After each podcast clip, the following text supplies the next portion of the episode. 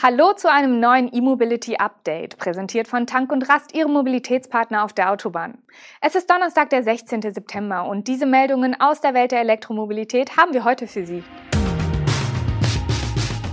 Elektro-Lkw-Fertigung in Ulm, neue Infos zum Polestar 3, MAN bekennt sich zur E-Mobilität, EQG-Produktion bei Magna in Graz und NBW baut HPC-Lader an Bauhausfilialen.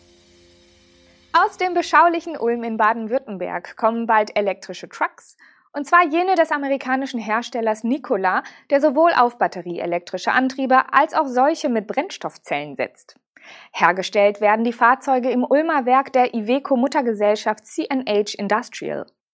Die Produktionsstätte wurde nun offiziell vorgestellt und der Anlauf ist noch für das laufende Jahr geplant. Als Pilotkunde von Nikola in Europa ist der Hamburger Hafen im Gespräch.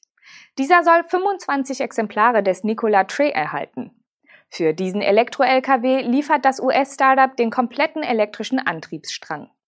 Partner Iveco stellt die bekannte S-Way-Plattform samt Führerhaus zur Verfügung. In dieses Chassis werden die von Nikola entwickelten Antriebe, Steuersysteme und das Infotainment integriert. In Ulm startet zunächst eine Kleinserienfertigung. Mittelfristig soll das Volumen aber auf 3000 Fahrzeuge pro Jahr steigen. Die ersten Exemplare aus Ulm sollen zunächst an ausgewählte Kunden in den USA gehen. Erst im kommenden Jahr soll der Tray auch in Europa eingesetzt werden.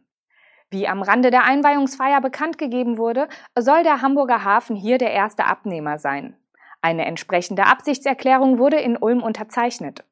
Die batterieelektrische Version des Tray soll auf eine Reichweite von bis zu 560 Kilometern kommen.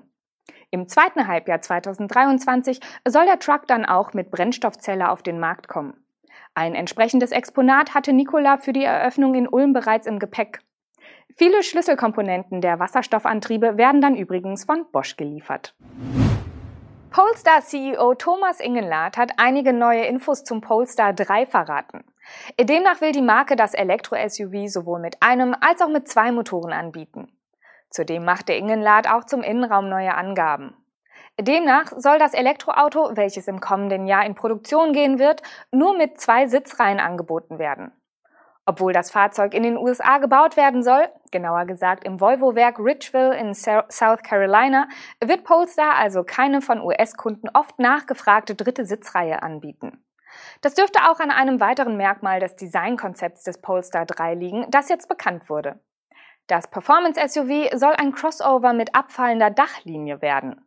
Den Passagieren ganz hinten würde also der Kopfraum fehlen.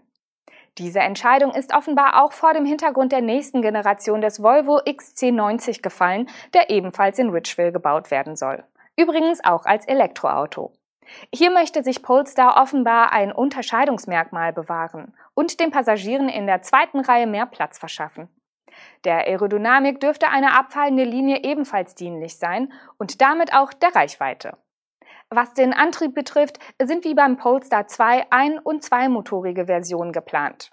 Diese werden aber anders ausfallen als die zwischen 165 und 300 kW starken Optionen der Limousine.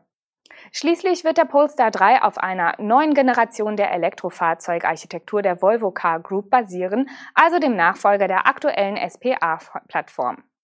Mit dem Polestar 3 hat die Elektromarke übrigens große Ziele. Das Modell soll die Gesamtproduktion auf über 100.000 Autos steigern, auch wenn der Polestar 2 das Volumenmodell bleibt. Heute haben wir noch eine weitere Meldung aus der Nutzfahrzeugwelt. MAN Truck Bus setzt seinen Fokus im Antriebsbereich künftig vor allem auf Elektromobilität. Das besagt die neue Strategie namens New MAN, welche der zum Volkswagen-Konzern gehörende Nutzfahrzeughersteller aus München jetzt vorgestellt hat. Die wichtigste Produktneuigkeit im Zuge der Strategiepräsentation ist, dass MANs Elektrobus Line CTE nun mit zwei Batterieoptionen erhältlich ist.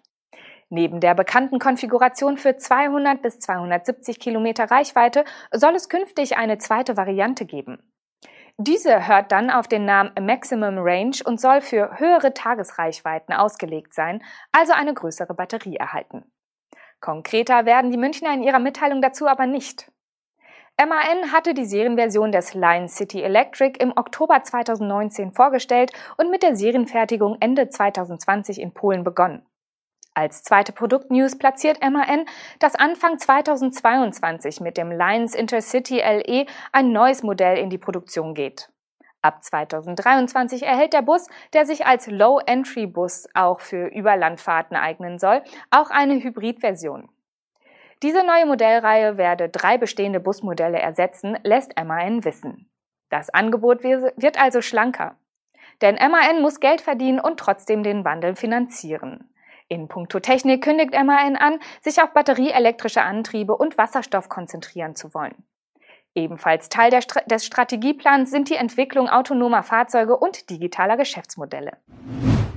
Der Mercedes-Benz EQG wird offenbar künftig ebenso wie die bisherige G-Klasse von Magna in Graz gebaut.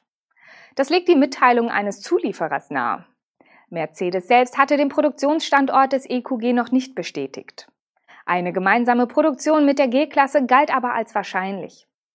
Die neuen Infos gehen aus einer Mitteilung des Maschinenbauers KUKA hervor, der mit der Planung, Lieferung, Montage und Inbetriebnahme einer vollautomatisierten Leiterrahmenfertigungsanlage für die elektrische Variante der G-Klasse beauftragt wurde. Für die neue Generation der G-Klasse, die seit 2018 auf dem Markt ist, hatte KUKA an Magna eine Produktionslinie für die vollautomatische Fertigung der Leiterrahmen geliefert. Nun bekommt die Offroad-Ikone ein elektrifiziertes Update und eine neue Produktionsanlage für die elektrische Variante, heißt es in der KUKA-Mitteilung. Das spricht klar für die Produktion des EQG in Graz. Auf der besagten Anlage werden die Bauteile des Leiterrahmens automatisiert in verschiedenen Stationen zusammengeschweißt. Neben mehreren Schweißrobotern soll auch das Bauteilhandling der schweren Komponenten mit KUKA-Robotern bewältigt werden. Zudem soll eine innovative Schweißtechnik zum Einsatz kommen, die perfekt auf die neuen Bedürfnisse und Fertigungsprozesse der Elektromobilität ausgelegt sei. Und zum Schluss gibt's einmal gute Nachrichten zur Ladeinfrastruktur. Die NBW errichtet bis 2023 an bundesweit 106 Standorten von Bauhaus schnelle Ladestationen. Diese Standorte der Baumarktkette erhalten High-Power-Charger mit einer Leistung von bis zu 300 Kilowatt. Bauhaus betreibt in Deutschland sogar über 150 Filialen. Welche Standorte die HPC-Säulen erhalten werden, geht aus der Mitteilung der NBW nicht hervor. Sie sollen aber über das gesamte Bundesgebiet verteilt und, wo immer möglich, verkehrsgünstig an Autobahnen oder Schnellstraßen gelegen sein. Die NBW setzt neben dem Ausbau großer Ladehubs an Fernstraßen und in Stadtzentren schon länger auch auf Standorte im Handel. Entsprechende Kooperationen unterhält der Energieversorger bereits mit anderen Baumarktketten wie Hellweg oder TUM. Gerade für Menschen ohne eigene Lademöglichkeit zu Hause oder bei der Arbeit muss sich das Laden in den Alltag integrieren und dafür bietet unser Partner Bauhaus ideale Standorte, sagt Timo Seloba.